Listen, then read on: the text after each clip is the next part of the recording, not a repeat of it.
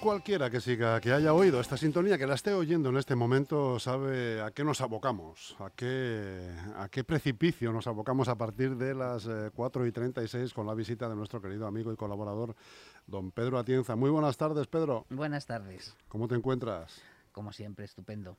No, no, tiene, no tienes, eh, no te invade cierta desesperanza bueno, sí, cierta tristeza cuando pones la televisión. A ver, eh, hablo en lo personal siempre. Si, bueno, en lo personal espero que estés fantásticamente. Hacia afuera, la verdad es que el panorama internacional no es precisamente el más eh, cómodo, ¿no? Eh, sino más bien lo contrario, ¿no? como decía Javier Bardem, cualquier guerra, por muy lejos que esté, nos tiene que incomodar a todos, porque al final es un atentado contra la humanidad. Y, además en, esta guerra de Ucrania empieza a serlo de verdad, eh, porque ya no se conforman con bombardear objetivos políticos, sino como hemos visto, eh, ya empieza a, ser, eh, y, y, así yo creo que debería de ser considerado en el futuro, un criminal de guerra. Yo creo, estoy de acuerdo contigo, por supuesto, como la gran mayoría de las ocasiones que das tu opinión, pero yo creo que está haciendo falta ya que sin ir más lejos, este mismo fin de semana, este sábado, una movilización europea de todas las capitales, de todos los municipios de Europa, a la calle en protesta para intentar que se pare esta guerra ya, esta invasión. Como la que ha habido este fin de semana en Madrid. Como la que ha habido este fin de semana, pero multiplicado por millones de personas. Pues sí, yo creo que todos debemos de sumar.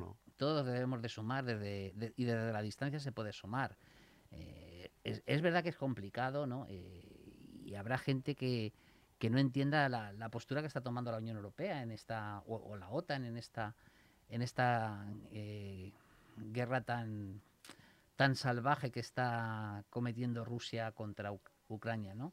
Eh, pero yo pienso que la movilización, como ha habido, por ejemplo, en el deporte, que, que ha sido ejemplar, ¿no? Eh, bueno, excepto la actitud del expresidente de la FIA, Eccleston, eh, yo creo que el resto eh, ha sido... ¿Qué es lo que ha hecho Eccleston? Apoyar a Putin. Apoyar a Putin. Apoyar a Putin. No el, actual, el jeque, no me, vamos, no me hagas pronunciar el nombre porque no me saldría ni de coña.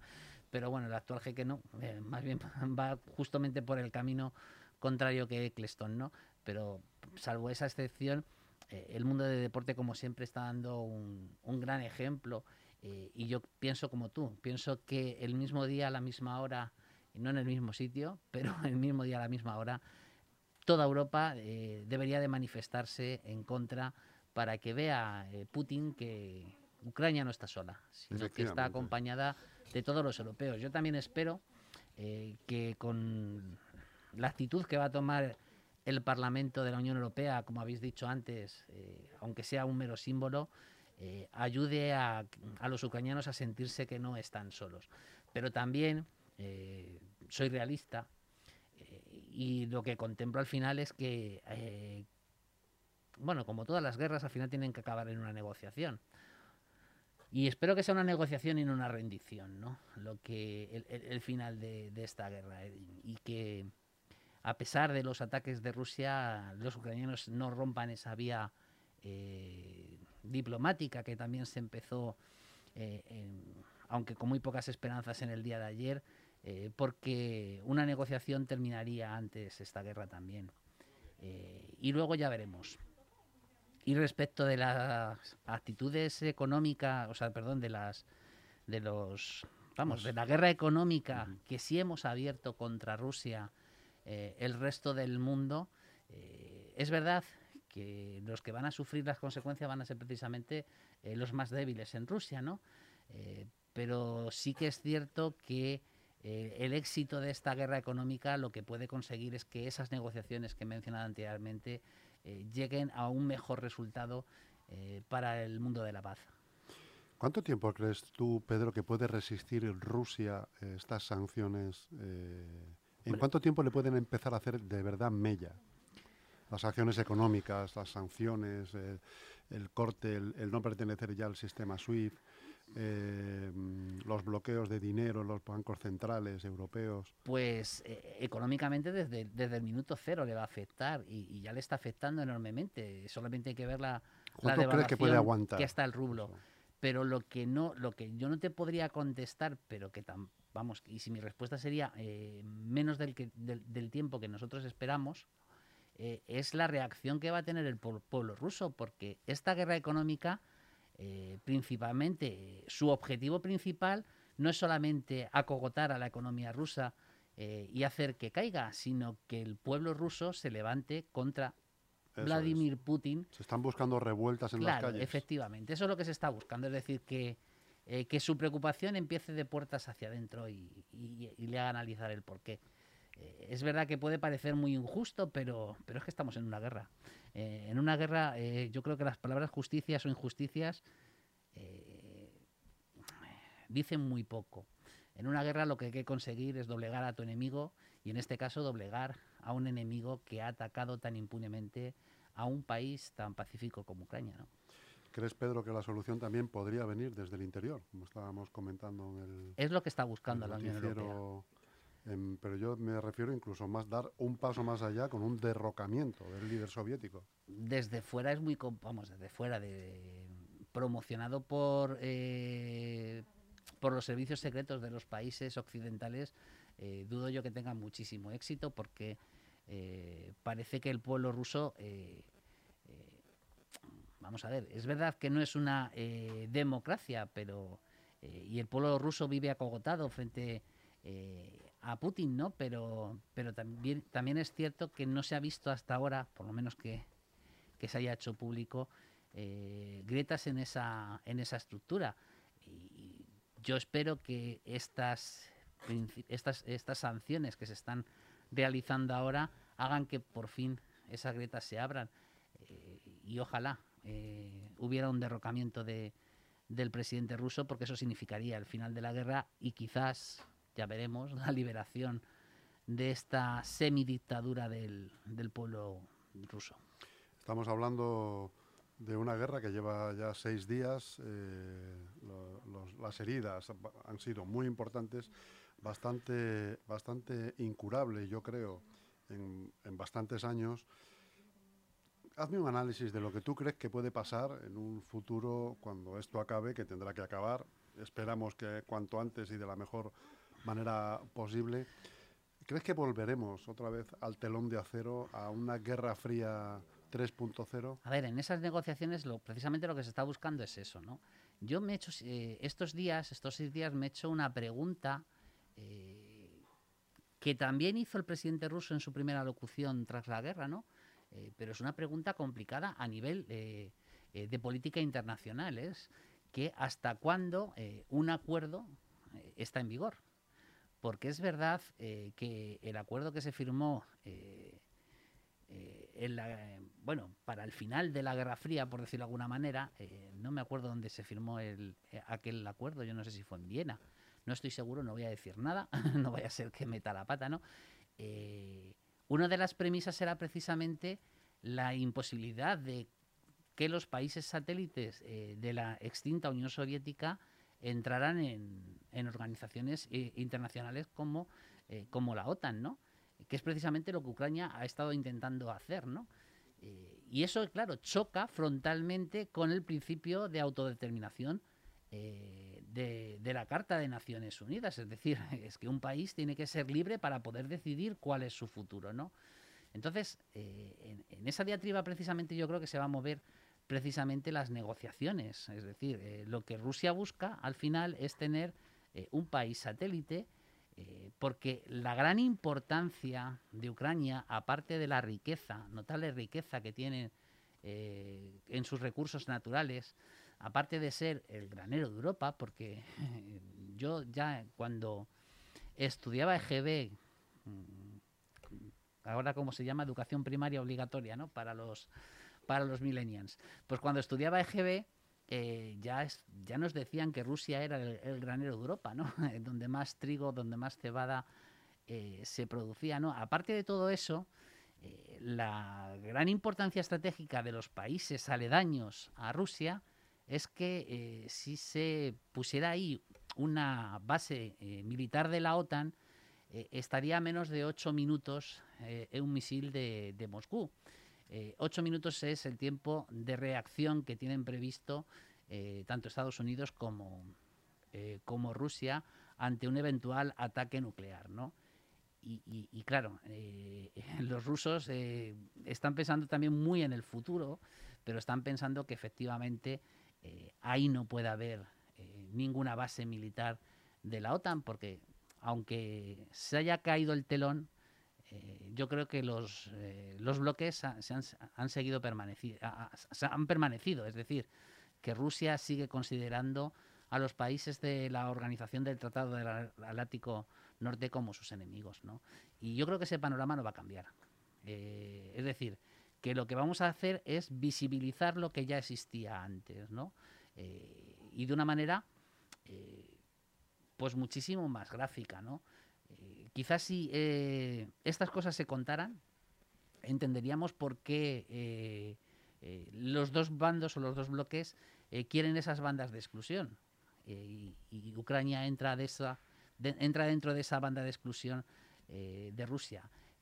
pasa lo mismo con Cuba, es decir, para Estados Unidos eh, Cuba eh, es una isla eh, muy importante y por eso nunca o siempre ha luchado mediante bloqueos y, la instalación de una base como Guantánamo en su territorio, ¿no?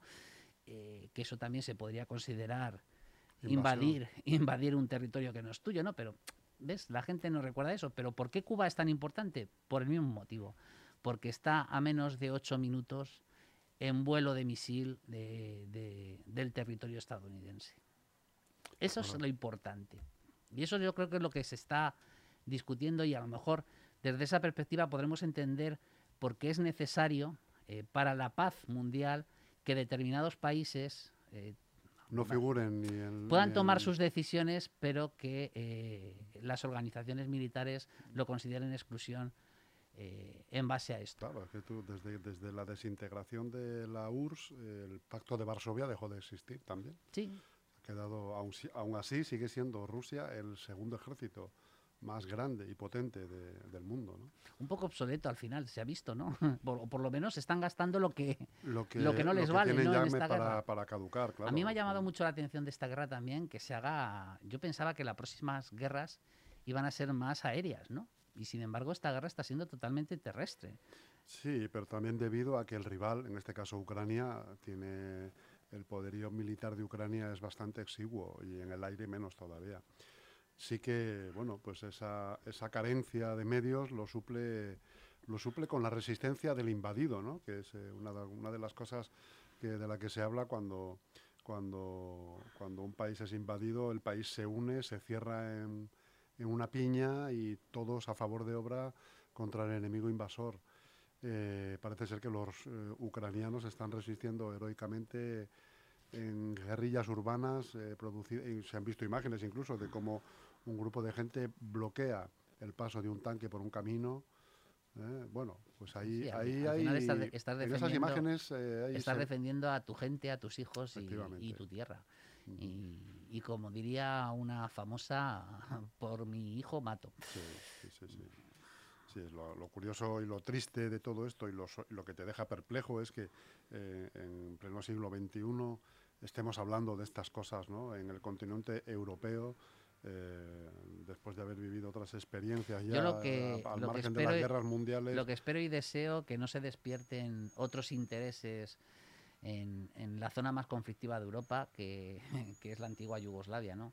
Eh, es verdad que los pueblos eslavos siempre han estado en disputas entre ellos. Eh, desde, bueno, no te, podría decir desde cuándo, pero desde casi la época romana, por decir algo, ¿no? Eh, y, espero que, esto no despierte otras historias y no veamos otras guerras que nos recuerden a tampoco hace muchos años. Bueno, yo también estoy de acuerdo contigo y también espero y deseo que tampoco terceros protagonistas, yo estoy pensando ya más bien en China y en, India, no quieran participar o den su apoyo explícito al ataque de, de Rusia, porque eso lo único que haría sería soliviantar todavía más los ánimos eh, occidentales y, hacer que la participación americana fuese un poco más allá y estaríamos todavía más cerca de lo que estamos hoy, día 1 de marzo de la Tercera Guerra Mundial.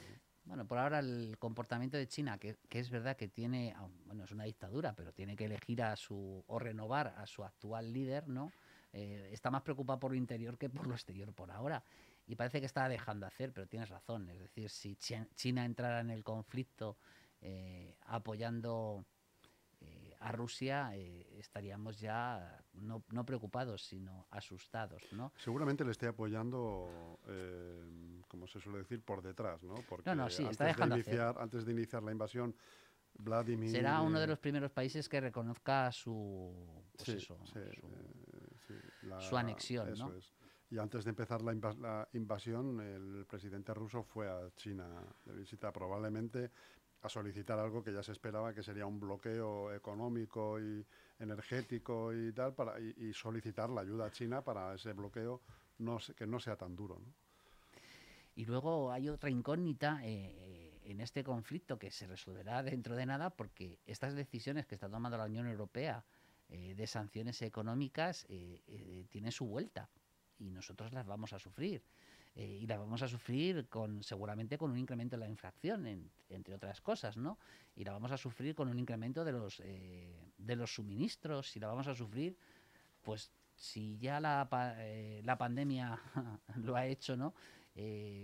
pues con una disminución del comercio a nivel internacional y eso nos va a afectar a todos y todos debemos de entender que nos tenemos que apretar los cinturones si queremos ganar esta guerra, es decir, tendremos que soportar, esperemos que en un breve eh, que sea breve el tiempo que lo soportemos, pero tenemos que soportar esas consecuencias si lo que queremos es derrotar a Rusia económicamente.